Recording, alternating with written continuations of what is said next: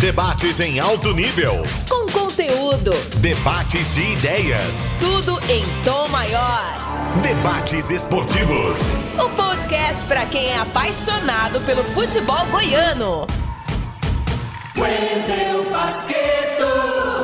De volta com o podcast Debates Esportivos pela Sagres 730. Você já sabe, a gente mantém viva uma grande marca do jornalismo esportivo em Goiás, Debates Esportivos, um programa consagrado pelo ouvinte, pela galera e por todos na imprensa. Edição número 11, hein, do podcast Debates Esportivos. Charlie Pereira está aqui comigo, José Carlos Lopes também, e daqui a pouco a gente apresenta a nossa convidada. Diferente da maioria das edições, hoje não vamos com um tema específico. Temos alguns temas para debater aqui no podcast Debates Esportivos. O Atlético melhor do que o Goiás no Campeonato Brasileiro. A história do Robinho no Santos. Uma grande polêmica, diversas opiniões. O Vila Nova no Campeonato Brasileiro Sub-23 pela primeira vez. O Neymar na seleção vai alcançar o Pelé, hein? E ainda a lei do mandante, a lei do Flamengo, que caducou na última quinta-feira no Congresso Nacional. Charlie Pereira, tudo bem, Charlie? Tudo, Pasqueto. Um abraço para você, um abraço para o José Carlos Lopes, um abraço para todo mundo que nos acompanha aqui no podcast Debates Esportivos, edição número 11. Pasqueto, olha, o Neymar vai alcançar e vai ultrapassar e vai colocar muita vantagem em relação ao Pelé, pelo menos nos números brutos, nos no número de gols. Em relação à média, eu vejo o número do Pelé difícil de ser alcançado, mas em número de gols o Neymar deve chegar à marca do Pelé, eu acredito, na próxima temporada. José Carlos Lopes, um abraço, Lopes. Um grande abraço para você, Pasqueto, para o Charlie Pereira, para nossa convidada que vem aí. E um momento importante para o futebol brasileiro, né? A gente viu aí o início das eliminatórias, o Brasil sempre participando das Copas do Mundo e dá sinais fortes de que estará em mais essa Copa agora no Catar. Então, muito importante há uma curva descendente da epidemia aí, da pandemia, né, do coronavírus. E isso é bom, o futebol vai ganhando espaço, uma sequência de jogos agora, o Campeonato Brasileiro, com muitas competições simultaneamente. Tudo legal e nós vamos, em mais esse podcast aqui, trazer muita coisa interessante, Pasqueta. E hoje a nossa convidada é a jornalista Paula Parreira, editora de esportes do jornal O Popular. Tudo bem, Paula? Prazer recebê-la aqui no podcast Debates Esportivos.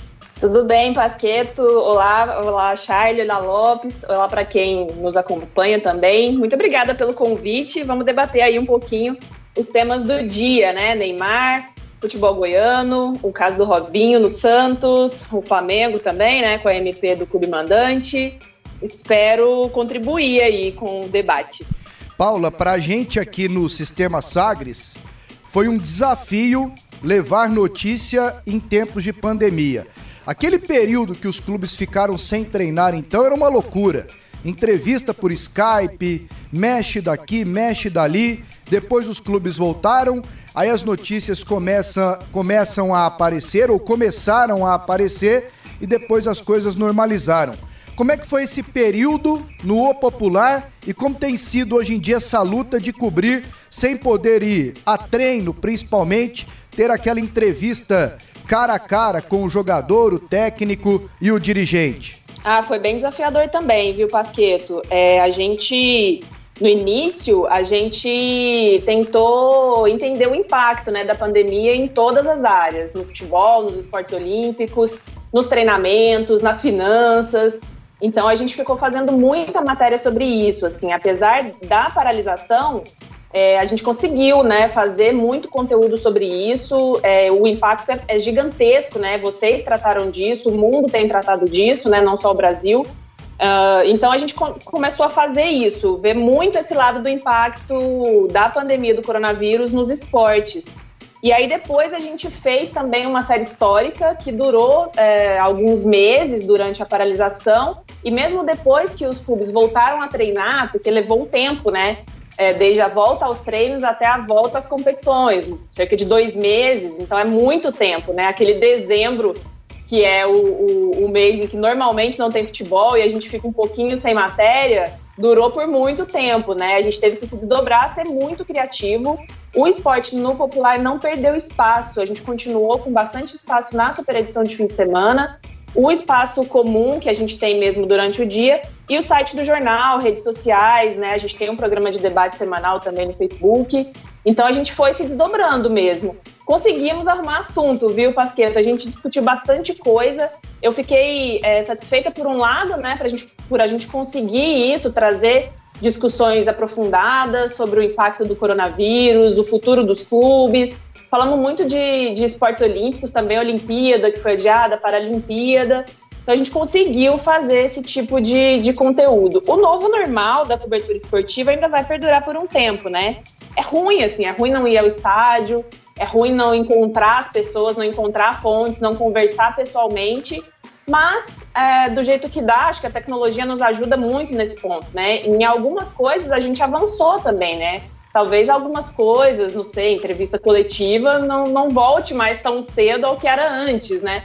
Essas coisas eu ainda acho tranquilo cobrir à distância. Agora, aquele é, contato no estádio, com a fonte mais próxima mesmo, para você apurar um bastidor, eu acho que perde muito. A gente vai ter que esperar mais um pouquinho para voltar ao normal. Paula, e hoje na redação do Popular você tem na editoria de esportes. Eu gosto sempre de abraçar todo mundo. Me, se, eu, se, eu, errar, você me puxa a orelha aqui alguém, se eu esquecer alguém. João Paulo de Medeiros, Alexandre Ferrari, o Jânio, o imortal Jânio, né, que tá sempre nas grandes pautas aí. Me lembro do. Gosto do Jânio porque ele sempre tem uma, uma história assim do passado para compartilhar com a gente. Fica Acho que ele está ultimamente na cobertura do Atlético, mas ele se especializou naquela caminhada ecológica e, as histórias a respeito é, desse evento são fantásticas. Esqueci de mais alguém? Não, somos nós quatro mesmo. O Jânio tem muitas histórias da caminhada. Esse ano ele também ficou em casa, né? A caminhada também foi, foi cancelada esse ano, volta no ano que vem. Foi mais um dos eventos atingidos aí pela pandemia. No ano que vem volta tudo ao normal, o Jânio volta a caminhar com a caminhada ecológica, enquanto isso a gente vai cobrindo o futebol. O Alexandre Ferrari hoje está como setorista do Vila, o João Paulo como setorista do Goiás e o Jânio como setorista do Atlético. Somos nós quatro mesmo, viu, Charlie, que tocamos lá. Show de bola, a galera é gente boa, conheço todos e gosto de todos.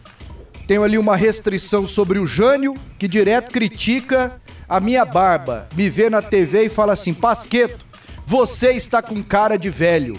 E não é só a cara, não, viu, Jânio? É o corpo, a cabeça, o cansaço que toma conta. Daqui a pouco, então, a gente já volta com os temas no podcast Debates Esportivos. Tiro de meta. É hora de colocar a bola em jogo. E o Atlético, nesta reta final do primeiro turno do Brasileirão, faz uma campanha bem mais consistente do que a do Goiás. A gente pode estender essa campanha também para a Copa do Brasil. O Atlético segue, o Goiás não. E no Campeonato Goiano, o Atlético está melhor. Eu digo está porque o campeonato vai seguir aí no ano que vem e no encontro entre os dois, vitória do Atlético. Teve, claro, a vitória do Goiás na Serrinha pelo Brasileirão. Mas pegando tudo, o Atlético está melhor. Por que o Atlético está melhor? É só gestão? É, bola ali dentro? Capacidade técnica? Capacidade física? São perguntas, Lopes, que o torcedor esmeraldino tenho certeza que se faz a todo momento. Por que o Atlético está melhor? O que o Atlético tem que nós não temos? Então, Pasqueto, primeiro uma saudação muito especial aí para Paula Parreira, de O Popular. Obrigado pela presença nesse podcast. E saudando a Paula Parreira, eu faço homenagem às mulheres que trabalham ou que trabalharam no futebol aqui em Goiás, como a Monara Marques, talentosíssima, a Graça Torres, a Claudiane, a Luciana Vitorino, a Natália Freitas conosco, a Luara, que também trabalhou com a gente, a Luara, a Tandara Reis também com a gente, a Thaís Freitas, a Carla Zume, a Diene, a Karina, Karina Machado, a todas elas uma saudação muito especial, parabéns pelo trabalho que realizam nessa área, nesse segmento do jornalismo goiano e brasileiro. Então, Pasqueto, é, eu me lembro que os comentaristas antigos, como, por exemplo, Draulas Vaz, ele era cheio dessas, dessas tiradas, né, como, por exemplo, nos tempos bons do Goiás. No Serra Dourada, o Goiás é favorito até contra o Real Madrid. Aquele Real Madrid de Raul, de Butraguenho, time forte do Real Madrid. O, o Draulas tinha essa frase que o Goiás era favorito. Depois, em relação a distância do Goiás para os outros times. É, o Goiás está 50 anos na frente dos concorrentes, 50 anos à frente dos concorrentes. E aí a gente nota que o tempo do futebol é diferente, né? A contagem é diferente. É como o tempo de Deus. O tempo de Deus é, não é esse calendário gregoriano, medido nesse calendário gregoriano que a gente tem, não. É diferente também. E do futebol parece ser. O Atlético rapidamente é, conseguiu é, depois da sua reestruturação, alcançar o Goiás na parte técnica. E hoje é um time superior ao Goiás. O Atlético é superior ao Goiás, sem nenhuma estrela, mas conseguiu, com jogadores medianos, formar um time forte. Um time que deu liga, um time que pegou. Então é por conta disso, porque tem um especialista nessa área de esporte. Enquanto o Goiás bate cabeça, depois que perdeu aí o Marcelo Segurado, agora voltou o Marcelo Segurado, é, o Goiás tentou encontrar aí é, gerentes de futebol, gestores de futebol e não conseguiu até agora. Tentou o Felipe Ximenes, o Arley duas vezes, é, esse colegiado. Então o Goiás bate cabeça na parte fora de campo e o Atlético ganha espaço, porque é como eu disse recentemente, no futebol é diferente da área governamental. No governo, quanto mais você descentraliza, mais você conta pontos, mais o governo anda. Né? Se você centraliza, vira uma ditadura e muita coisa não vai para frente. No futebol, não. Você centralizar numa pessoa que conhece, dá resultado. Você precisa de agilidade, rapidez, e tudo isso numa pessoa só que decide, você conta pontos, porque a concorrência é muito grande e você tem que agir rápido. Então, para mim, a diferença está na gestão. Enquanto o atleta tem um gestor de futebol que conhece, que vive e transpira isso no dia a dia, o Goiás bate cabeça porque não encontrou nenhum especialista. O dirigente Adson Batista, Paula Parreira, ele é a diferença nessa história? O Pasqueta, não acho que é só o Adson, não, mas, mas tudo passa por ele, né? Ele é uma pessoa muito centralizadora no Atlético, é um dirigente muito sui generis, eu diria, né? É, o Atlético tem algo muito difícil de se conseguir e que é, contradiz paradigmas, inclusive, que é uma espécie de sequência de trabalho mesmo com algumas mudanças no comando, né? E não, são, não foram mudanças por crise de rendimento, ao contrário, né? Quando o Cristóvão Borges veio e saiu depois de poucos jogos, não foi porque o aproveitamento era ruim, a condição no Campeonato Goiano era ruim, é, é o contrário, né? É, não se gostou ali do trabalho do Cristóvão, eu até tive ressalvas sobre a demissão dele, achei que foi muito tempo, né?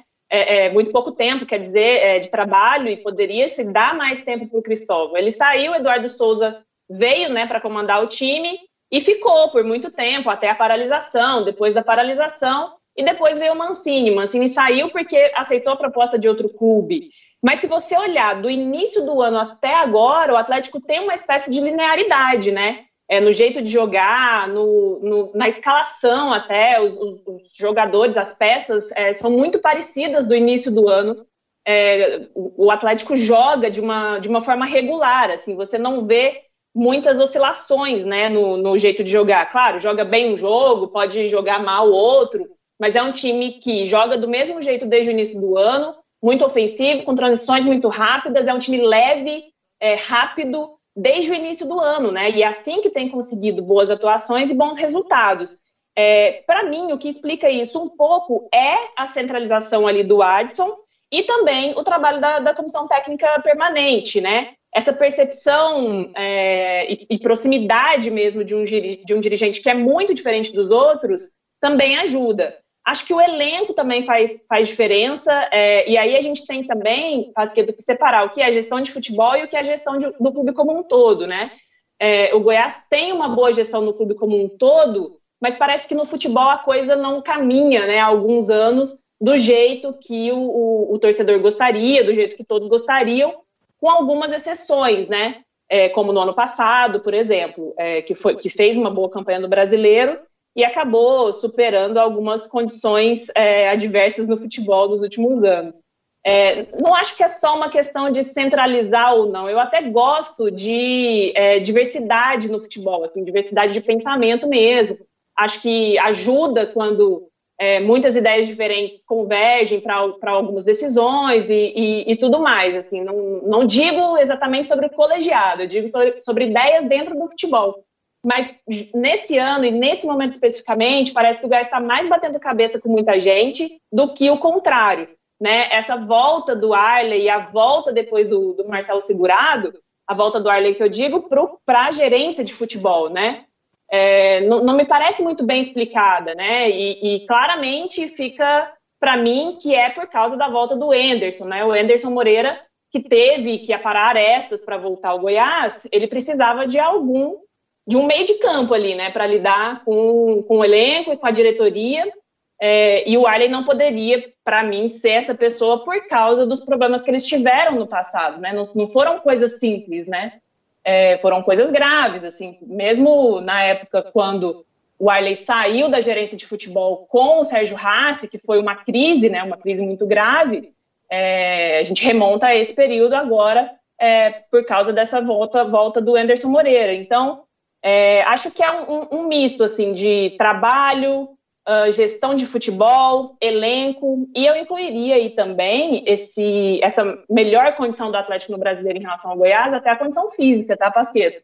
É, me parece que o trabalho de condicionamento físico é bem superior no Atlético, o, o time está num estágio muito melhor do que o Goiás. Assim, o Goiás claramente é um time muito pesado, tanto pela preparação quanto pela escolha das peças, né, a escolha dos jogadores.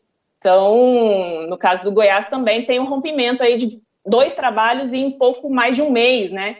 A saída do Ney Franco, a saída do Thiago Largue, tudo que aconteceu aí nos últimos dois meses, talvez, né?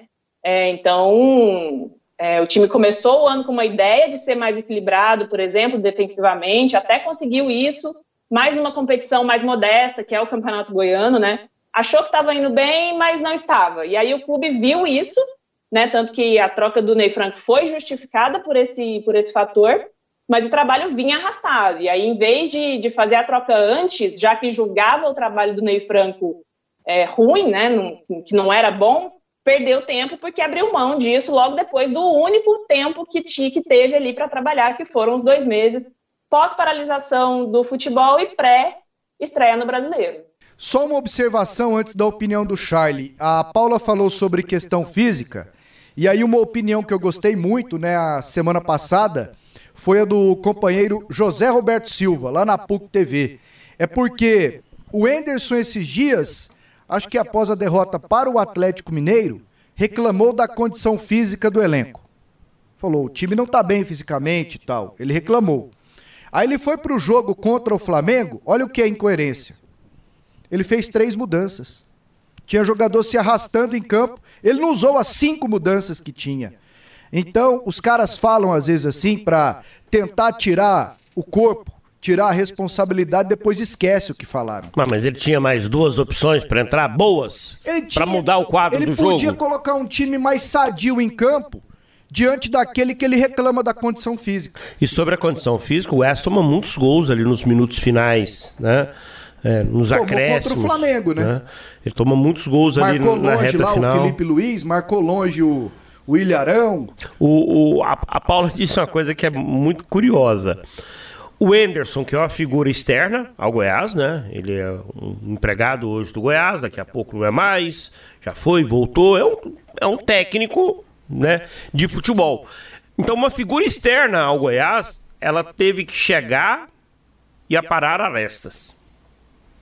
Sabe? É algo que mostra bem por que, que o Goiás bate cabeça, por que, que o Goiás ele tem muitas dificuldades de Imaginar uma situação, planejar algo e executar. Eu não sei, Paula Lopes é, não sei se ele, se ele vem acompanhando, a Paula é certeza que acompanha, você também, Pasqueto.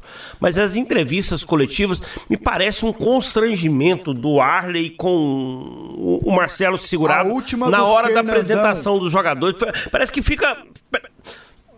É ruim, por conta, é ruim porque a gente não está presente na sala de imprensa, não tem ninguém é. da imprensa na sala de imprensa, então é tudo por videoconferência, mas fica me parecendo que é um tem algo diferente. Ariel Cabral e Fernandão. Foi na última quinta. Aí ficou o Arley do lado do Ariel. O Ariel Cabral, aliás, é a cara do Digão, cinegrafista aqui da Sagres. e o Fernandão do outro lado. E aí o Arley, o Arley parece que é assim: ah, eu faço essa parte, eu faço o Ariel, você apresenta o Fernandão.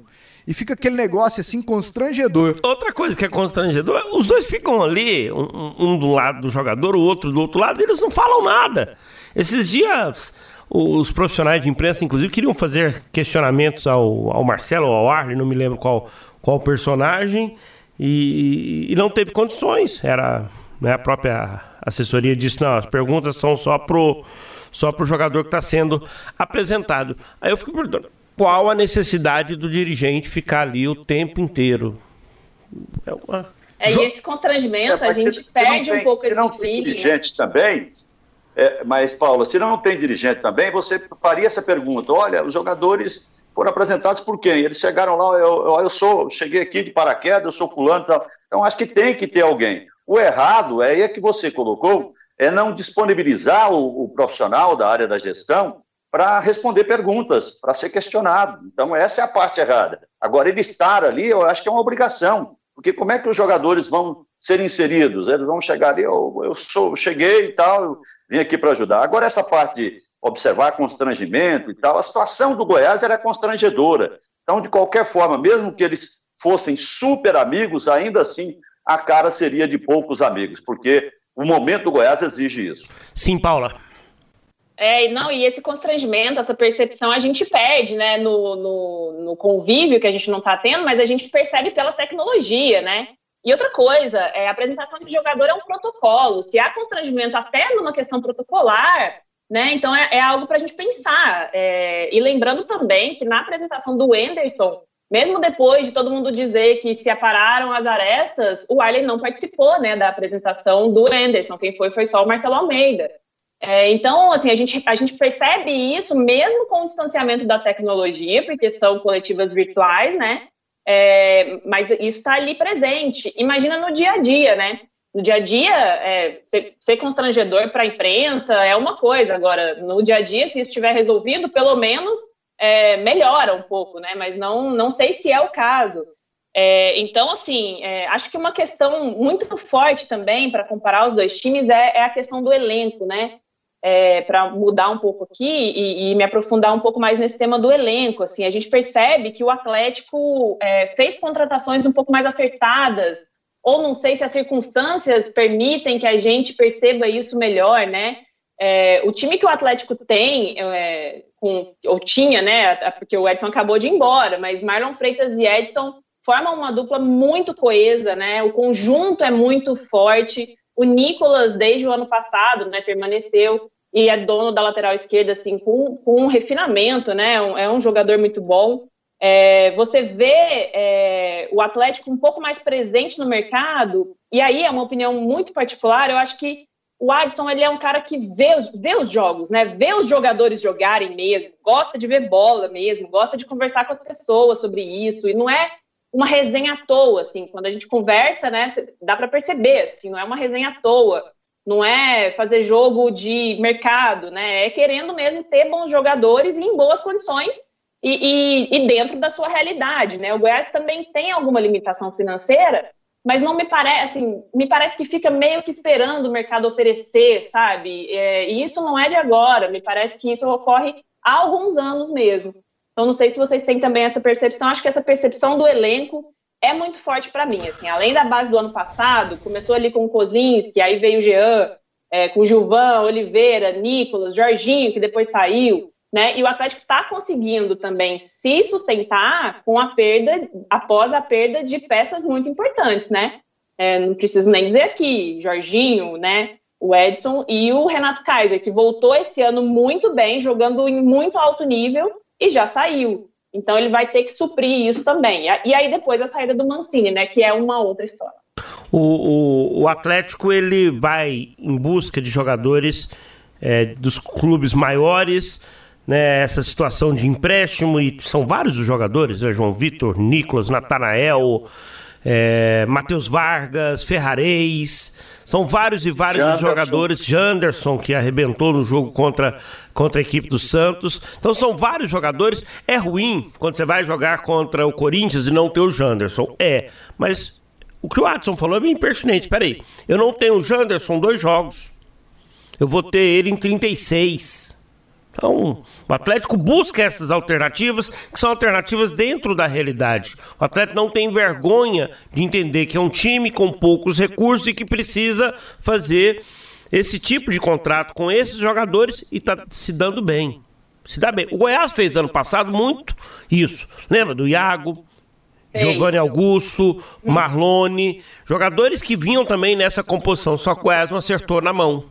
O Atlético está acertando. E desviou, e desviou muito o foco, né, Charlie, para o mercado sul-americano. O Goiás parece que virou questão de honra de querer acertar uma contratação sul-americana. Tem alguns números, e números a gente precisa ter cuidado e responsabilidade para colocá-los no ar, né, para discutir sobre eles, mas está circulando aí é, que o, o, o Loyola, o Nilson Loyola, o Goiás gastou com ele tudo em torno dele, em torno de 1 milhão e 700. Eu não acredito numa coisa dessa. Recebi é, também uma planilha mostrando que o Quer ganha 195 mil reais também não acredito, embora acredite na fonte que me enviou, mas não acredito em números como esse. É, o, o, Quevedo, um parcelamento de 25 mil, é, de 100 mil dólares parcelado em quatro vezes de 25 mil dólares de luvas. 100 mil dólares de luva para um jogador que não dá um chute. Ele não vai na beira do campo. Ele não, ele não, ele não, ele não faz parte do jogo, não. ele não vai nem na beira do campo. Então, assim, confirmado esses números, que aí a diretoria que tem que me desmentir, né, esses números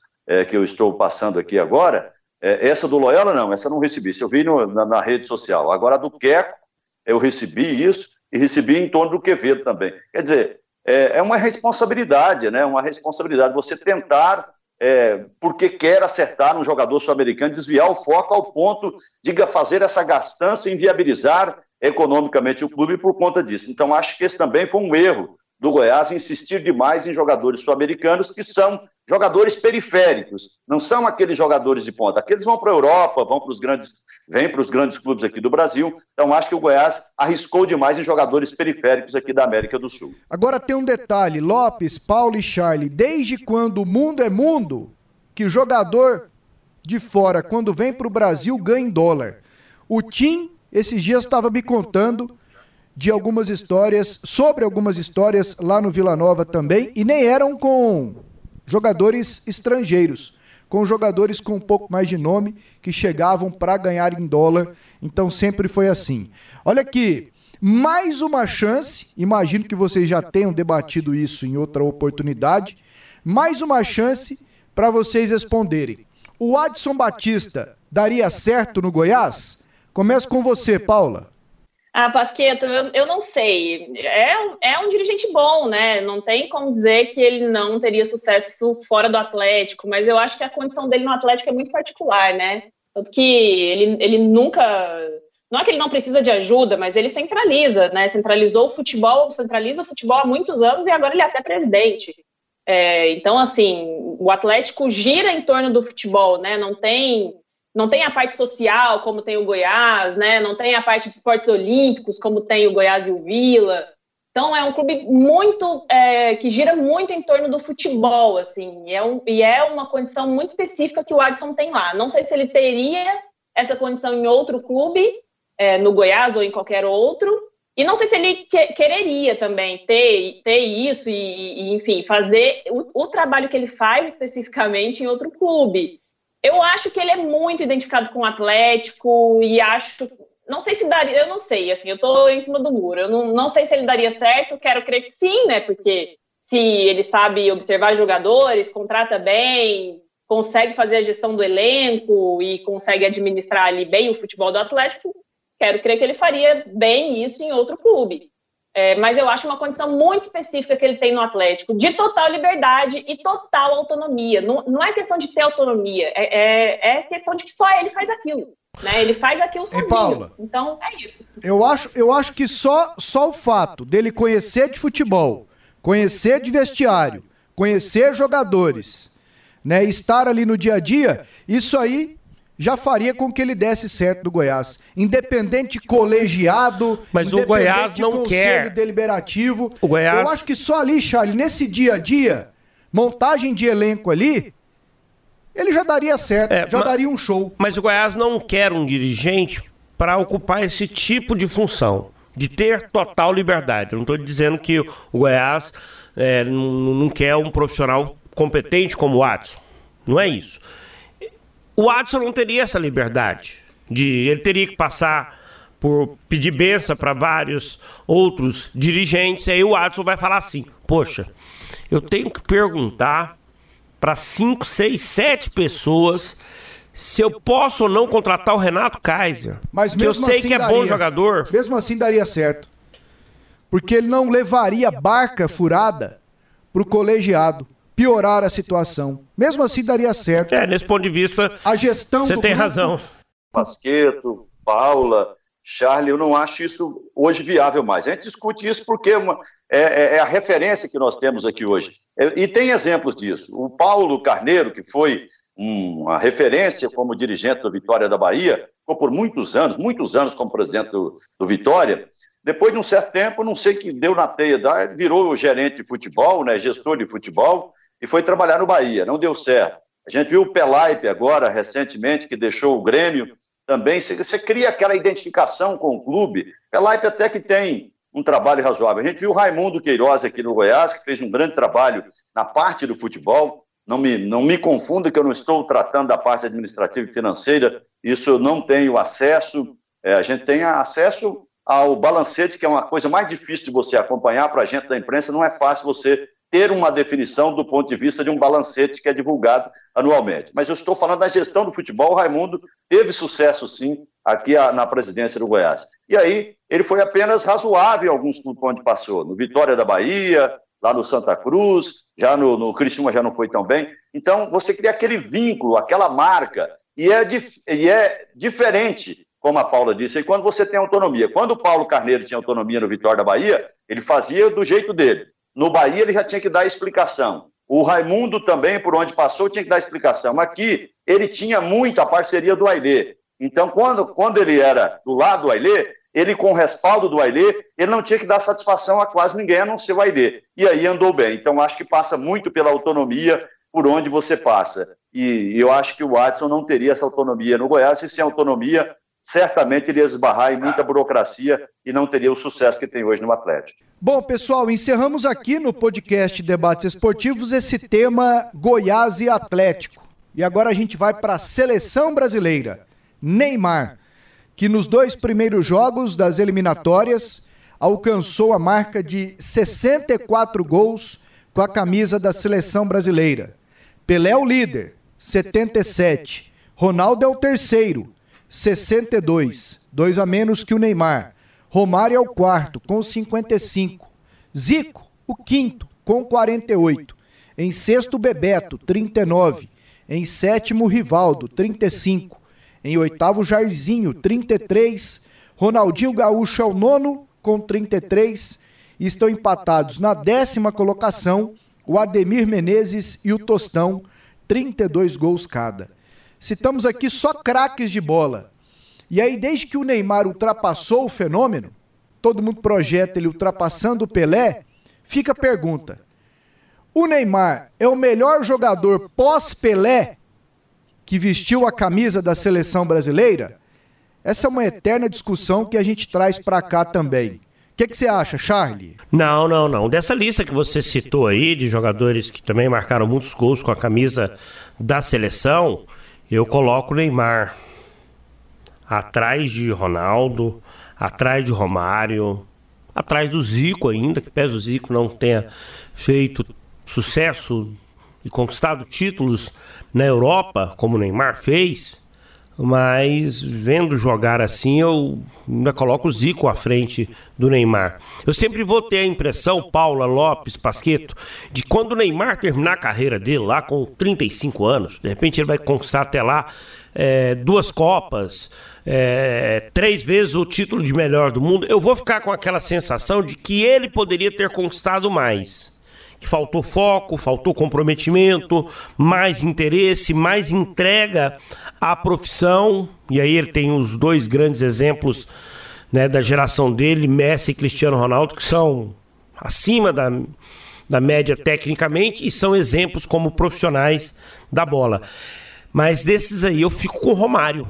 Para mim o Romário foi para mim depois do Pelé o melhor jogador que eu vi jogar, que eu vi jogar com a camisa da seleção brasileira. E aí, Paula? É, assim, o, o, a objetividade dos números, ela nos, nos, turva um pouco a mente, assim, né? Eu também, eu também acho que quando você pergunta se é o melhor pós-Pelé, eu tenho bastante convicção que não, assim. Essa palavra melhor, ela é traiçoeira, né? Assim, a gente poderia dizer mais habilidoso, não sei, é mais importante, mais decisivo, né?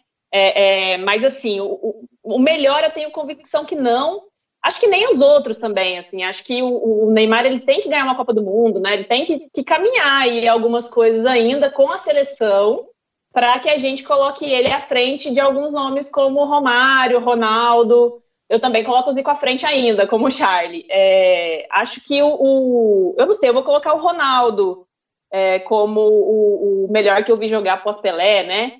Mas o Neymar, assim, ele, é, a geração dele é muito diferente também, né? É, essas, essas polêmicas em que ele se envolve, é, o jeito que ele é, o jeito que o futebol é, também nos faz é, ter um, um, uma espécie de análise sobre ele, né? O Neymar fica muito marcado pelas polêmicas numa, numa era em que é, tudo é conectado, que as coisas ganham repercussão muito fácil, muito rápido né, em que ele está muito sob os holofotes o tempo todo, né, com redes sociais, com transmissão de tudo, com clubes é, jogando em clubes gigantescos, né, clubes muito grandes, assim, né, então acho que o Neymar nos clubes ainda é, é um, um, jogador mais relevante do que na seleção, é, correndo risco até de, de me trair aqui, porque ele é o principal, a principal referência da seleção há alguns anos, né, é, mas é, os principais momentos dele com seleção, por exemplo, foram em seleção olímpica,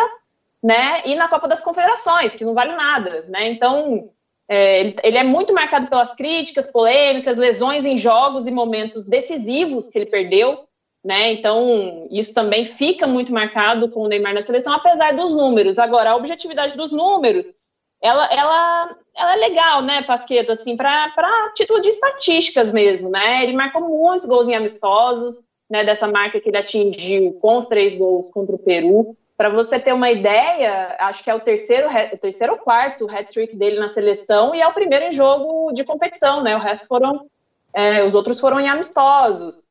Então, eu ainda acho que Ronaldo, com gol em final, gols em final, e, e, de Copa, duas Copas, né? O Romário, como foi em 94, né? O jeito que foi, tanto nas eliminatórias como na Copa mesmo, acho que ainda estão muito à frente. Tem um jogador que, para mim, tem um espaço especial no meu coração, e as pessoas pouco falam dele, o Rivaldo.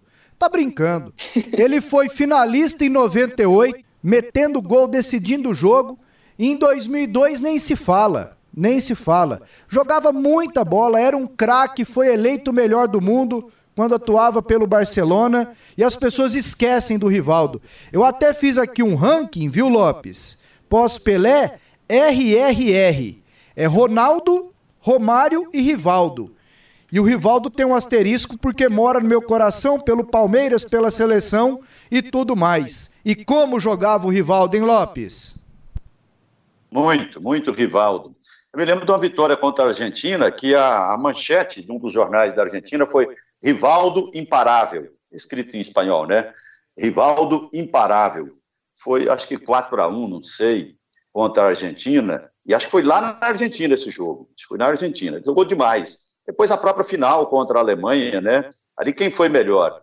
Foi o, o Ronaldo ou que fez os dois gols ou foi o Rivaldo? Então, assim, ele jogou uma grande Copa do Mundo, foi decisivo, importantíssimo na Copa do Mundo. E você tem Ronaldinho Gaúcho também, eu insiro aí o Ronaldinho Gaúcho em termos de arte, de beleza, de plástica, também ganhou títulos de melhor do mundo. Eu insiro aí também o Ronaldinho Gaúcho nessa disputa com o Neymar. O Neymar teve momentos de genialidade, de gênio, jogadas geniais, aquele gol contra o Flamengo, se não é, é o Elano ali para atrasar uma bola na cobrança de pênalti para o Flamengo, o Santos certamente teria ganhado aquele jogo, que ficaria uma distância de quatro gols, abriria, parece, com a vantagem de três, quatro gols contra o Flamengo. Seria muito difícil uma virada daquela. É, teria ganhado mais luz naquele gol dele. Então, ele teve momentos, assim como o Ronaldinho também teve é, um 3 a 0 do Barcelona sobre o Real Madrid, do, dentro do Santiago Bernabéu, que ele sai da lateral dando chapéu de chaleira e, e, e faz um golaço. Foi aplaudido pelos próprios torcedores madrilenhos então, assim, o Ronaldinho também teve o seu momento. Em seleção brasileira não brilhou tanto quanto esses outros jogadores. Mas eu acho que todo, eu concordo com vocês.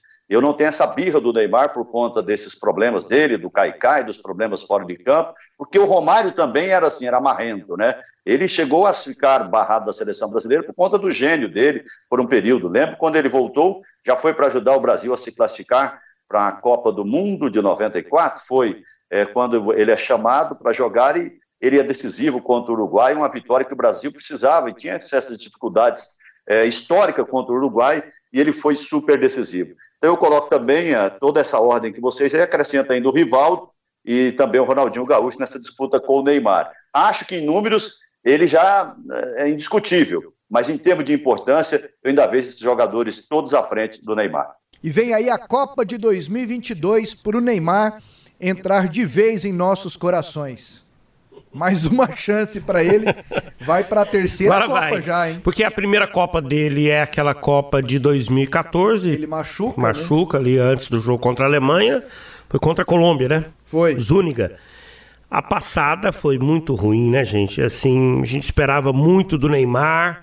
E, e ele sai da Copa marcado com aquela situação do Caicai, do, do forçar é, a falta. Foi, foi muito ruim a Copa de 2018. E se você for analisar, né, Charlie, é, Pasqueto e Paula, é, o Pelé também teve duas Copas que ele sai lesionado muito cedo. Né? Aliás, três Copas, né? A de 62, a de 66, não, são essas duas. Ele sai muito cedo por lesão. A de 66 foi um crime, né? É um crime. A FIFA tinha que eliminar Portugal é, por ter tirado o Pelé daquela Copa de 66. Que pouco ia adiantar para o Brasil, porque o time foi desorganizado, tinha talento demais e desorganização é, demais. Mas ele, ele foi decisivo em duas Copas, a primeira com 17 anos, que ele faz gol na final, e em 70, né, porque ele foi o grande jogador da Copa de 70. Então, acho que o Pelé ele participa decisivamente de duas Copas do Mundo.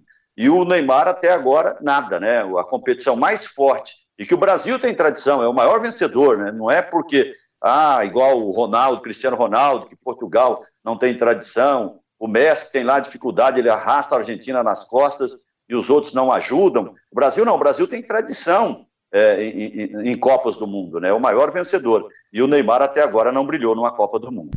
E a gente. É, tem tradição, mas chega numa final também há muito tempo, né? A última final foi a última final que ganhou em 2002 então, assim, é, também é, é, é, uma trajetória difícil para a seleção brasileira que o Neymar herda, né? É, e herda de um jeito muito difícil para ele, né? Se em 2014 ficou aquela sensação de, ah, se tivesse o Neymar daria, em 2018 a coisa veio arrasadora para ele, né? Porque ele foi muito criticado, não só pela torcida, não só pela, pelo público em geral, né? Mas pelos adversários, pelos técnicos adversários. Pegou muito mal para ele, né? Aquela aquele, aquela rolação dele lá, né, contra a Suíça, aquilo virou meme mundial, né, então é, é, claro que, né, o único país a disputar todas as Copas do Mundo e tudo mais, mas o Brasil também não disputa uma final há muito tempo, né, precisa retomar esse rumo aí, Tite é a grande aposta, né, agora começando é, um trabalho desde o início, vamos, vamos ver o que que dá. E a gente muda de assunto aqui agora no podcast Debates Esportivos. Falaremos da MP do Mandante a MP 984, que alterava as regras sobre os direitos de transmissões das partidas de futebol, que perdeu validade na última quinta-feira. caducou a MP do Flamengo, Lopes? Pois é, Pasqueto. É, eu, eu, no começo, é, eu tinha essa rejeição a essa MP 984, porque ela, da forma como ela surgiu, né? Ela surgiu assim por uma birra, uma pirraça do presidente Bolsonaro com o Landim, o Rodolfo Landim, presidente do Flamengo, numa briga com a Globo. E assim, uma traição muito grande. Do Bolsonaro não, porque ele já tem essa briga explícita com a Globo há muito tempo, mas do Rodolfo Landim, o Flamengo sempre foi um time muito protegido, muito beneficiado é, nessa relação com a Globo. Se teve um time que teve sempre a bênção, a proteção da Globo, até porque também, devido à grande torcida, a maior do Brasil, dá retorno para a Globo, mas eu achei que houve uma traição aí, e foi uma, uma, uma MP da pirraça. Mas ela veio, a gente foi acostumando com o tempo assim, até que tem algum sentido. Hoje eu vejo algum sentido nisso. Só que eu acho que os clubes deveriam marchar na direção do, da época do Clube dos 13, de ter parceria, de ter mais é, respeito. Você fazer aquelas escadinhas, aqueles escalonamentos da importância de cada time.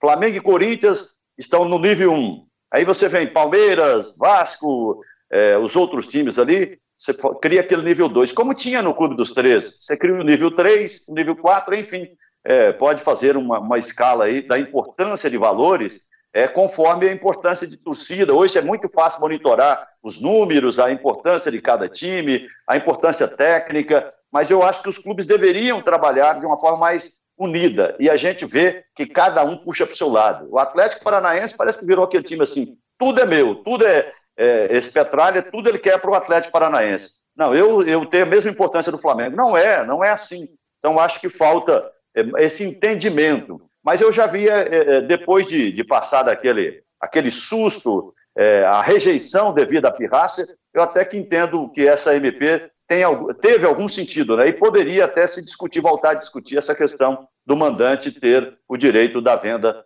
da transmissão do jogo. Paulo, eu costumo comentar o seguinte sobre a MP do mandante. Os times aqui, malemar, montam time. Imagina os nossos aqui saindo no mercado para vender uma transmissão, para contratar profissionais de microfone, para ajeitar a parte técnica e tudo mais. Deixa com a Globo. Ela dá tudo mastigadinho, paga bem e, se preciso for, até antecipa um dinheiro, o que os clubes geralmente precisam.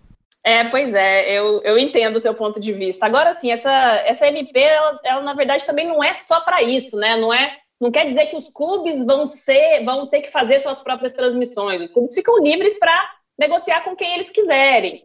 Agora, é, tem, tem que ver também quem se interessa, né, por transmitir jogos de todos os clubes ou não. Aí entra um pequeno detalhe que no futebol brasileiro, no final das contas, é muito grande, que é a negociação em conjunto.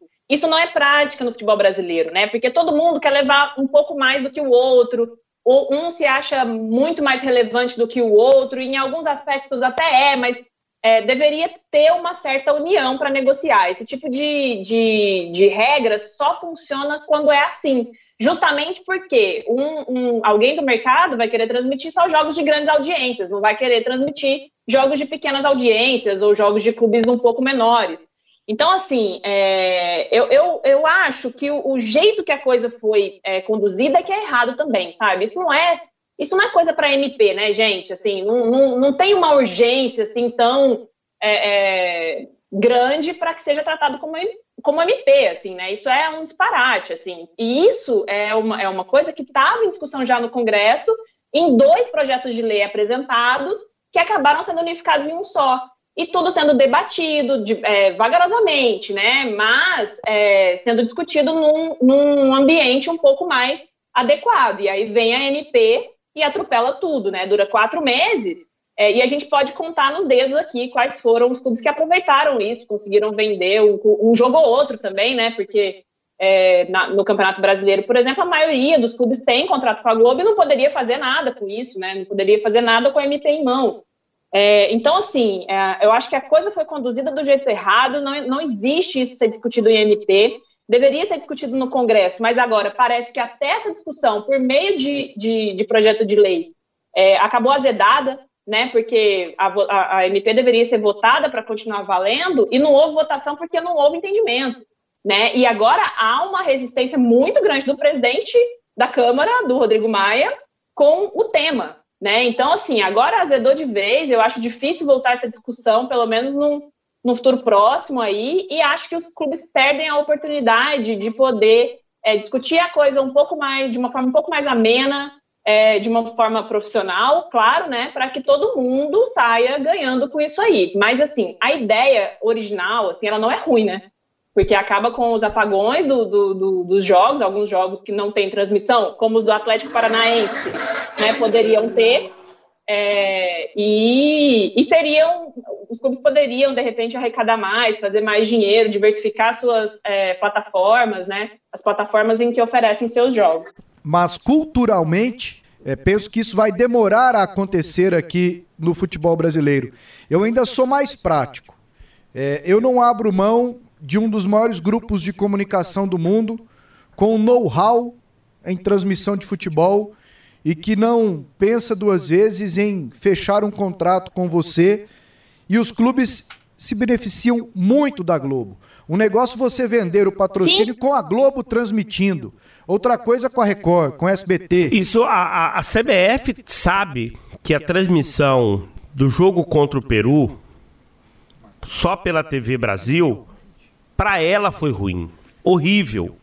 Porque o patrocinador, vamos pegar aqui, o Itaú, que é patrocinador da seleção brasileira, né? Ele não foi visto na principal emissora brasileira. TV Brasil é uma TV que não tem nem de perto a audiência, por exemplo, da Bandeirantes, né? Que é um, você coloca ela ali abaixo, nesse momento da Globo, Record, SBT, Bandeirantes, TV Brasil está lá atrás. Então isso para o empresário né, é, é ruim, a camisa da seleção, patrocinar a seleção, vai ficar mais barato se não tiver uma TV Globo transmitindo, né? Eu vejo que assim, os clubes, os clubes eles reivindicarem a melhoria do contrato, mais dinheiro, mais exposição, tudo isso é conversado, tudo isso é uma reivindicação justa. Mas fazer da maneira como foi feito, o Flamengo forçando e depois todos os outros clubes abraçaram a ideia, porque teve manifestos aí, né? Não foram todos. E tenha certeza, Pasqueto, Lopes, Paula, companheiros, né? Eu vou abraçar quem. Eu vou dar prioridade para quem está comigo. E os clubes que não abraçaram esse, esse manifesto certamente terão daqui a pouco pela Globo né, um tratamento diferente. Né, na hora da antecipação de uma receita, na hora da transmissão de um jogo, na hora da, é, de uma condução diferente no, no, novo contrato. Esses clubes e o Goiás, pontualmente, o Goiás sempre foi um clube que andou muito ao lado da Globo. Mas Aquela... assinou o manifesto. Sim, eu não entendi a postura do Goiás. Aquela situação quando o Clube dos 13 foi implodido, o Goiás teve participação importante. Foi uma peça no xadrez muito importante e ficou do lado da Globo. Eu não entendi a postura do Goiás nesse momento.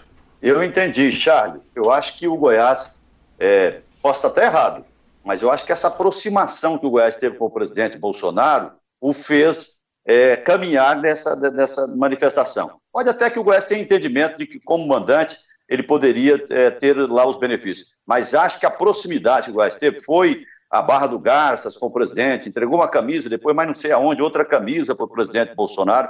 Acho que essa proximidade levou o Goiás a pisar em falso. Eu acho que foi uma pisada em falso, e como você observou bem, o Goiás sempre foi um parceiro muito, muito de perto da Globo. O Goiás, no lançamento de um ônibus, veja bem, aquele primeiro ônibus do Goiás, foi lá no Clube Jaú, eu estava lá, o Goiás trouxe o presidente do Clube dos 13 aqui, na época, que era o ex-presidente do Grêmio lá, o ex-juiz de direito, já falecido, desembargador, é, o Fábio, Fábio Koff, Koff, e o Marcelo Campos Pinto. E o Marcelo Campos Pinto veio aqui e rasgou elogios ao Goiás, à administração do Goiás. Então, o Goiás, numa entrega de um ônibus, conseguiu trazer o homem forte da Globo no futebol aqui à época. Hein? Então, acho que foi uma pisada em falso do Goiás. Acho que para agradar o presidente Bolsonaro. É, e numa história recente também, quando o Clube dos Três foi dissolvido e os clubes passaram a negociar seus contratos é, individualmente, eles, eles, eles tiveram um ganho, né? Passaram a receber muito mais dinheiro pelos direitos. Só que o abismo também aumentou, né? Dos, dos clubes maiores para os clubes menores. É, isso eles não colocam em perspectiva, mas logo depois também começaram a reclamar muito do abismo. E aí parece que eles reclamam, mas não sabem a origem da coisa, né? Ou pelo menos parte da origem daquilo. Então, assim, eu acho que falta também um pouco de uh, um pouco de análise mesmo do que é aquilo, das consequências daquilo. O que, que é essa MP? O que, que eu vou poder fazer com isso? Mas e o meu, o meu adversário? Ele vai poder fazer melhor que eu? Ele não vai poder fazer? Não seria melhor a gente juntar todo mundo? Então, assim, tem que ter um pouco mais de pensamento é, é, debruçar mesmo, se debruçar sobre aquilo, entender, saber quais são as vantagens e desvantagens né, uma, é uma discussão que tem que ser com calma, né? Não, não pode ser feita a toque de caixa, não pode ser feita por conveniência, né? Nem política, nem de qualquer outra, outra ordem.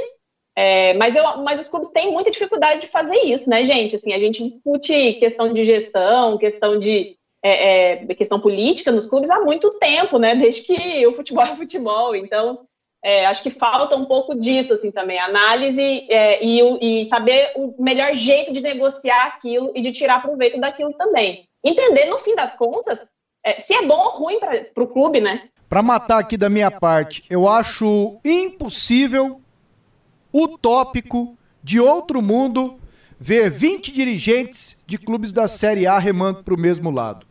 Ponto. Eu acho que eu isso acho. não vai acontecer nunca aqui no futebol brasileiro.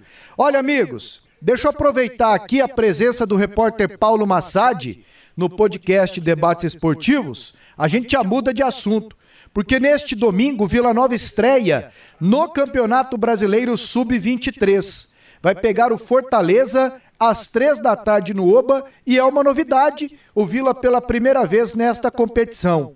Massad, jogadores do profissional poderão jogar. O Rafael Lucas, por exemplo, o atacante, está suspenso. Não joga neste domingo contra o Paysandu. Vai jogar pelo Vila Nova ou não? Então, Pasqueto, aquele abraço para você, para o Lopes, para o Charlinho, para Paula Parreira. É, ele fica à disposição. O Rafael Lucas fica à disposição do, do técnico Igor, né? O Igor vai comandar tem o, o, Anderson Martins agora, né? Tirou Barbosa do nome, é como seu auxiliar. Ele fica Anderson Ribeiro, muito bem lembrado aqui pelo Charlie ao meu lado. Anderson Martins é o zagueiro. Exatamente. Então o que, que acontece, Pasqueto? Ele fica à disposição, acredito que será chamado pelo Igor e, e deverá atuar nesse sub-23, nesse aspirantes. Mas até tentei pegar alguns outros detalhes, o pessoal até no aspirante está tá fazendo mistério em relação à escalação, quem vai convocar, quem Deixa vai contar. Deixa isso quieto, não esquenta a cabeça com isso não que a gente descobre.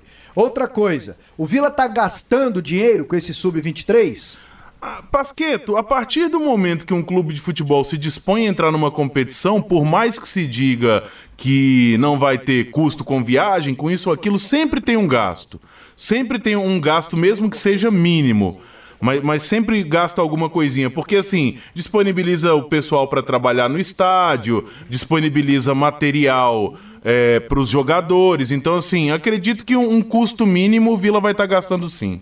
Paula Parreira e José Carlos Lopes, além do Charlie Pereira. Valeu, Massad, brigadão aqui. O Vila fez bem em dizer sim para participar dessa competição, Lopes? Não, para mim não fez bem, não. O Vila está agonizando aí para manter o seu time principal, está muito bem, tecnicamente corresponde, é um baita de um time para a Série C, é, vem fazendo uma boa campanha, consistente, o time vai crescendo de produção, se encorpando.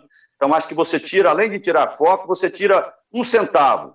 É, o Vila está tão apertado financeiramente que se você tira um centavo, faz falta. Então, acho que não fez bem, não, não era o momento, não era o momento para isso. Eu sei que o presidente Hugo Jorge Bravo já declarou: eu quero fazer negócios, eu quero negociar jogadores. E ele entende que é mais uma, uma vitrine. Imagino que seja assim. Pelo menos para você participar, só pode ser isso. Uma vitrine para você trazer jogadores, aproveitar jogadores é, para o profissional ou para negociação. Eu acho que esse não é o momento. Você vai dividir é, dinheiro, né, que seja, como eu disse, em centavos, que vai fazer falta para o time do Vila Nova. Portanto, um momento inoportuno. Eu acho que o Vila não deveria participar dessa competição. A minha opinião vai no sentido da sua, Lopes, e eu já até discuti num bom nível com dirigentes do Vila Nova, porque eu sou a favor que o Vila Nova dê um tempo na base por um tempo. Assim, por um período. Faça como fez o Atlético, que se reestruturou primeiro em patrimônio, em condição de trabalho e no profissional, e aí depois retomou a base. Mas lá no Vila Nova não pensam assim de jeito nenhum, discordam de mim assim 100%. Eu falo justamente por isso, pela falta de dinheiro. Me concentraria em voltar para a Série B, me estabilizar, melhorar o meu CT, o meu estádio, a minha loja, a minha marca e depois voltaria com a base. Até porque nos últimos 10 anos, quem que o Vila Nova vendeu assim para resolver um problema dele? A gente vai lembrar do Rondinelli. Quatro parcelas de 350 mil reais do Grêmio.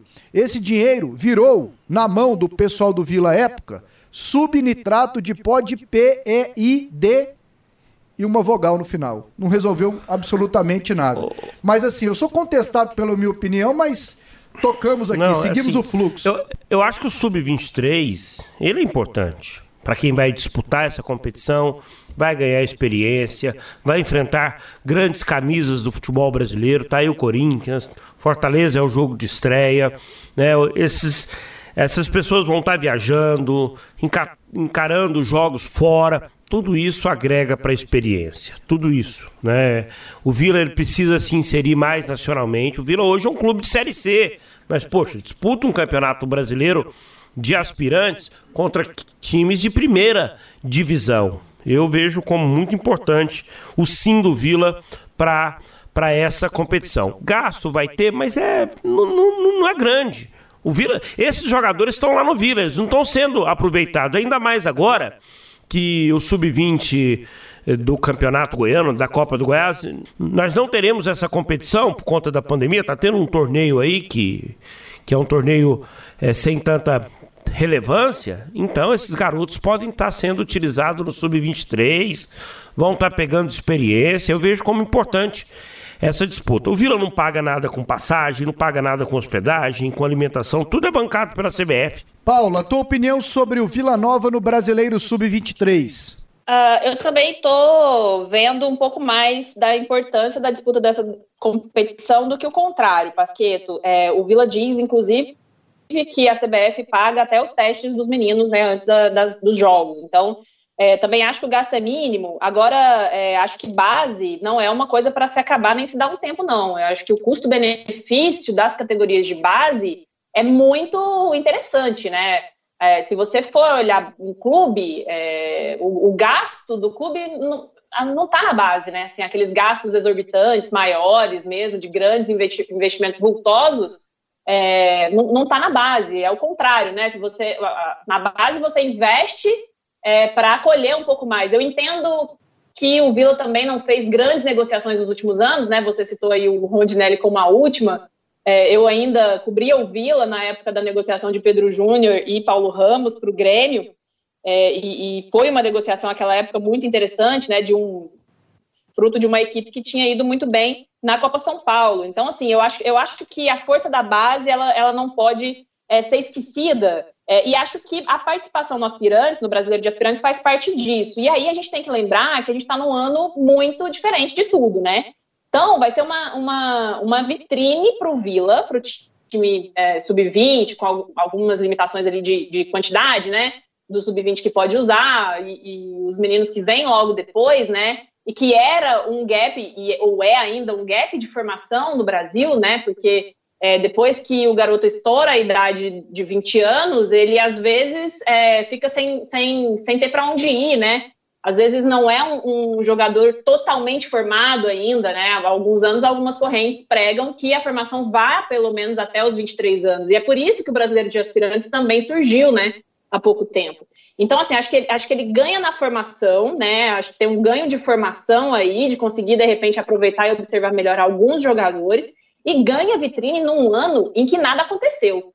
Né? Então, assim, nada aconteceu de base no, em 2020 até agora.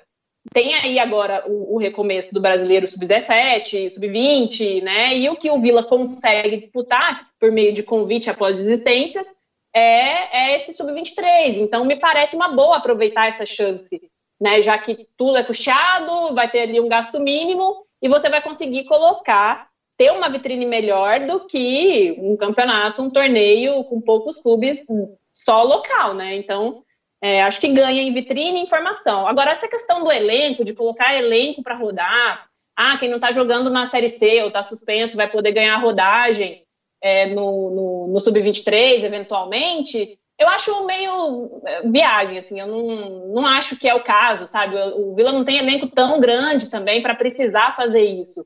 A, apesar de que também a Série C não tem um calendário tão apertado, né, quanto as outras competições. É um jogo por semana, é, de repente um, um, jogador que fica suspenso, ele perde aí duas semanas sem jogos, né? Então, não sei, pode ser interessante também, mas eu acho que nesse aspecto não é tão favorável. Eu acho que informação e vitrine é melhor. Tem muitos jogadores que nem entram nas listas do Bolívar que podem perfeitamente jogar. O Danley, o Simon, que está viajando como zagueiro, o lateral esquerdo que veio do Jaraguá, não, o Formiga não, o Igor, é outro. O Éder. Uhum. O Éder, que foi titular com o Bolívar no Goianão, pode ganhar o espaço dele agora também. Né? Dá para dar uma enxergada. O terceiro goleiro lá, o Pedro. É o, o filho do, do Marcelo Cabo, é né? o Pedro Campanelli. Filho do Marcelo Cabo, para ganhar rodagem. Apesar que eu colocaria um goleiro da base, sabe? Um sub-20 aí, sub-21. É. Alguém, alguém do Vila, porque... Né? Agora, Paulo, esse assunto... Precisa da... formar goleiro, né? É, esse assunto da base do Vila dá uns dois podcasts assim. Não, a, a Paula falou um negócio aqui ó, que, que, que, já me acendeu a lâmpadazinha, que é um, uma pauta aí pro, para as próximas semanas. O Paulo Massad se virar aí atrás, né? Não, não, no, é, no, é no geral. A dificuldade do futebol goiano de revelar goleiros e de ter técnico em clube grande. Qual o último goleiro revelado aqui? O Kleber Guerra. Calaça, pô. É, mas assim, o, Kleber, o Kleber teve muito mais projeção nacional, Fluminense. Vinícius, né? Damião, é. que é candidato a vereador lá em Belém, né? Sim, sim. Que foi pro Flamengo e hoje tá no Remo. Último assunto no podcast Debates Esportivos. Robinho no Santos. Anunciado como contratação nos últimos dias pelo time paulista. Aí veio uma avalanche de críticas Afinal, ele foi condenado em primeira instância por estupro lá na Itália, estupro de uma mulher albanesa. Estavam com ele outros brasileiros, foi um estupro coletivo. E agora o Santos comunica que suspendeu o contrato com o Robinho.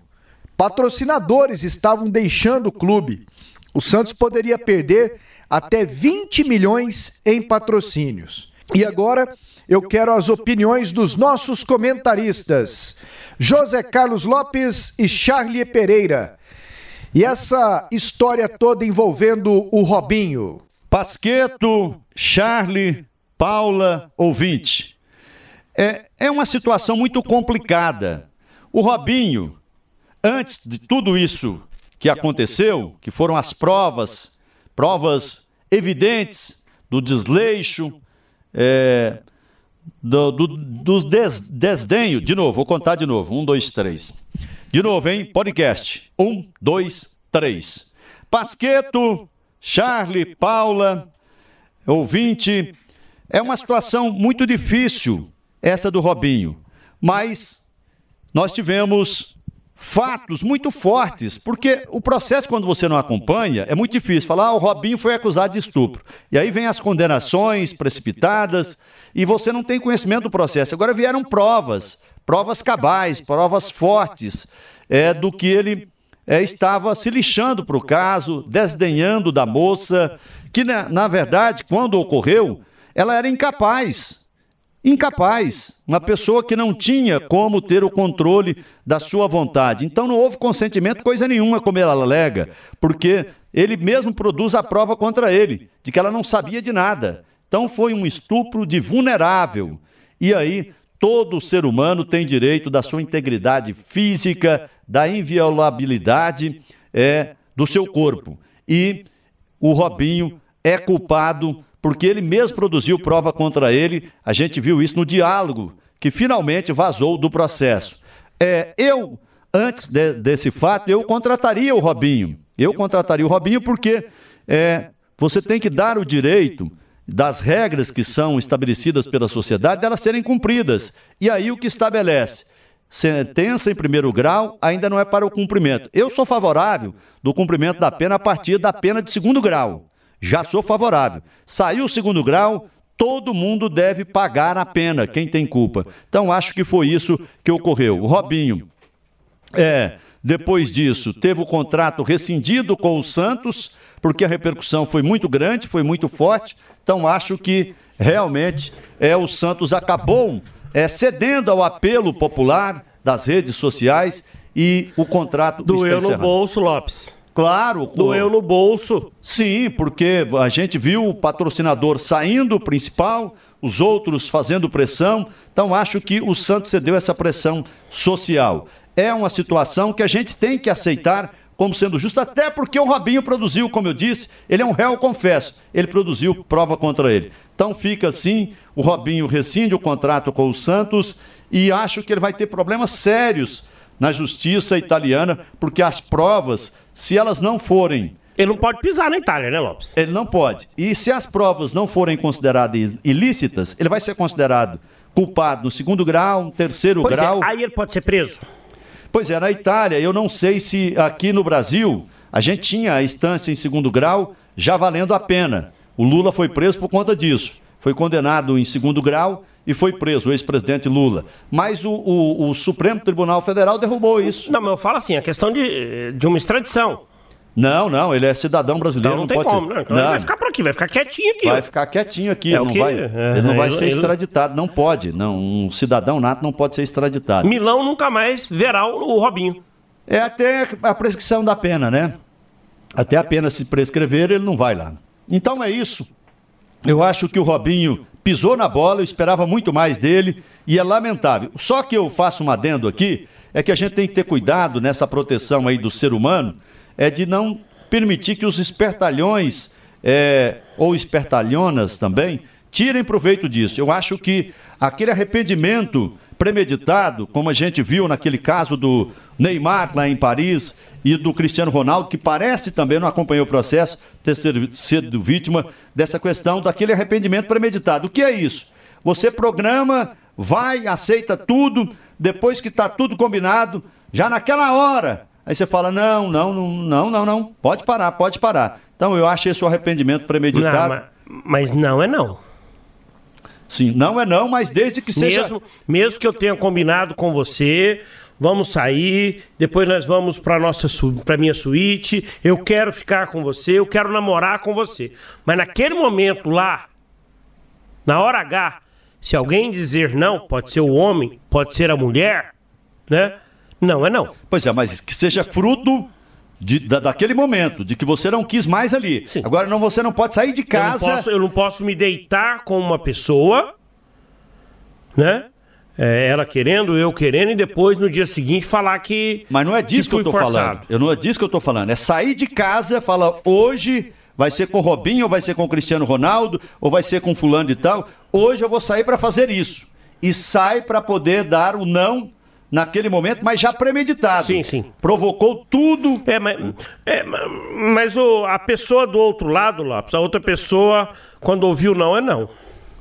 Sim. Agora, que isso vai virar, pode virar regra, uma fábrica de, de, de, de, de- de indenização, é, é contra isso que eu luto. Que você combate um, um crime e aí permite outro crime, outro estelionato. É contra isso que eu me oponho. Então, mas, em regra, o que nós estamos falando é do Robinho, e o Robinho, para mim, é culpado. E culpado tem que pagar. Pasqueto, Paula e Lopes, olha, é, doeu no bolso do Santos. Por isso que o Santos voltou atrás. Voltaram com o Santos, né? Não foi o Santos que voltou atrás, não. Voltaram com o Santos, né? Não doeu na consciência do presidente, do dirigente lá, o Marcelo Teixeira, que é o presidente do conselho e quem idealizou a contratação. Marcelo Teixeira, que é candidato à eleição no, no, no Santos e tinha de repente a figura do Robinho, imaginando ele que poderia ser um alicerce para a sua candidatura. É, Eu acho que essas pessoas não se arrependeram de, de contratar o Robinho. É porque começou a doer no bolso, começou a pesar negativamente a imagem do Santos, que é um time tão simpático.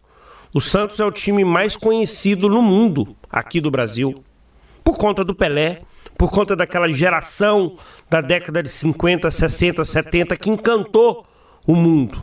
Depois o Santos teve pontualmente times bons, como na década de 80, como o time do Robinho, né, como o time do Neymar agora, né, criou essa situação dos meninos da Vila, né, mas o sucesso do Santos principal é motivado pela década de 50, 60, 70, quando o Rei Pelé, né, era o grande astro do time do Santos que viajou, excursionou e que né, fez grandes jogos pelo mundo, conquistando grandes títulos. Então aquele time simpático teve a sua imagem arranhada. Um time que sempre levantou a bandeira contra o racismo, a homofobia, a violência contra a mulher. Esse time se viu agora sendo apedrejado pelas redes sociais. E com razão, sendo criticado pela contratação de uma pessoa condenada em primeira instância por um crime bárbaro, absurdo. E depois que veio à tona né, o, o, o relato dos áudios, né, dos grampos telefone, a coisa foi ficando cada vez pior. E o Santos ficou numa situação insustentável. Primeiro porque começou a doer no bolso e depois por conta da imagem. E aí se voltou atrás. Menos mal. Mas olha, já ficou um grande estrago a atitude do Santos. Agora a opinião da Paula Parreira. Sobre o caso do Robinho, é bom a gente entender os motivos que fizeram o Santos suspender o contrato com o jogador, né, que é condenado por estupro coletivo na Itália em primeira instância. Uh, e esses motivos são jornalismo e possibilidade de perda de receita. Não fossem essas duas coisas, o clube estaria ainda em silêncio, uma postura que adotou desde o início, uh, fazendo inclusive brincadeiras né, com as pedaladas do Robinho, enquanto havia ali o constrangimento, né, pelo fato de, de o Santos contratar um jogador condenado por estupro, o, o, o clube fazia brincadeiras nas redes sociais e preparava o Robinho para jogar e tudo transcorria normalmente, né? É, com o clube dando de ombros mesmo para as implicações simbólicas de ter no seu elenco um jogador condenado por estupro. Né? É, que símbolos são esses? É, é, a posição social do jogador, né? a referência que um, que um ídolo de um clube é para os torcedores de todas as idades, a influência que ele exerce, os aplausos que ele recebe. Né? A mensagem que o clube passa sem querer discutir esse assunto, sem se posicionar, sem se comprometer, defendendo o jogador, dizendo que todo mundo erra, etc., é a de que a violência contra a mulher é um tema menor né, menos importante do que ter as pedaladas e o Robinho em campo. É essa mensagem que o Santos passou nesse caso durante todo o tempo, né, que dá de ombros mesmo para a questão da violência contra a mulher e quer o tá interessado no aspecto técnico que o jogador pode oferecer para o clube, né? E essa mensagem ela é muito forte, ela ficou, eu acho que ela não vai sumir com a suspensão do contrato, né, com a desistência de ter o Robinho no elenco, porque ficou muito evidente que o jornalismo e a pressão dos patrocinadores foram decisivos para essa decisão tomada. Primeiro, é, a consulta aos patrocinadores, né, que estavam meio alheios ao caso, nenhum se manifestou uh, espontaneamente, né, eles foram perguntados pela reportagem do GE no início e ficaram ali meio em cima do muro, esperando para ver. Só um patrocinador rompeu o contrato. Aí veio a matéria do GE, né, do repórter Lucas Ferraz, uh, que trouxe as transcrições da sentença que trazem interceptações telefônicas realizadas ao longo da investigação. É uma reportagem muito difícil de ler, inclusive, é um soco no estômago, assim, é algo, algo bem difícil, algo muito pesado né, lendo a reportagem a gente se sente muito mal, assim, é muito, é muito pesado mesmo. É, e aí é, veio toda a repercussão, né? E, e, e, todo desencadeou uma reação em cadeia ali dos patrocinadores, pressionando para que o Santos rompesse o contrato e o Santos se viu na ameaça de perder uma, uma baita receita se mantivesse o contrato com o Robinho. Então, assim, é, esse caso evidencia também a forma como a violência contra a mulher é tratada no futebol. Né? Os clubes se acostumaram a fazer campanhas, postagens nas redes sociais, Né? E o Santos agora mostra o quanto isso é superficial, né? feito para se adequar a uma agenda que eles entendem dominar as redes sociais para gerar engajamento mesmo. Entrar com uma faixa em campo não, não quer dizer nada. Né? É, os clubes têm responsabilidade social, eles se vendem como um elemento uh, da sociedade, faturam com isso, mobilizam, né? então eles não podem se furtar a esse tipo de responsabilidade. E aí não tem aspecto técnico, homenagem ou qualquer identificação com o clube que valham a contratação de alguém condenado por estupro. Chutão dos comentaristas. Agora no podcast Debates Esportivos, o chutão dos comentaristas. E é com muito orgulho, José Carlos Lopes, orgulho de mim mesmo, que eu comunico aqui que acertei três jogos na rodada passada. O Edson Júnior, o da Onda, que participou conosco na homenagem para o Adolfo Campos, acertou um.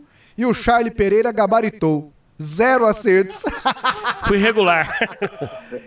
E, e Só uma maior... dúvida aqui, eu vou herdar um retrospecto de algo dos convidados ou eu, eu entro zerada? Ó, Eu acho que não. Não, não. Você entra zerada. É, é pontua... são, são, são 10 jogos. É rodada né? rodada. É rodada rodada. Agora, foi Tá o maior número de acertos até hoje, foi o meu.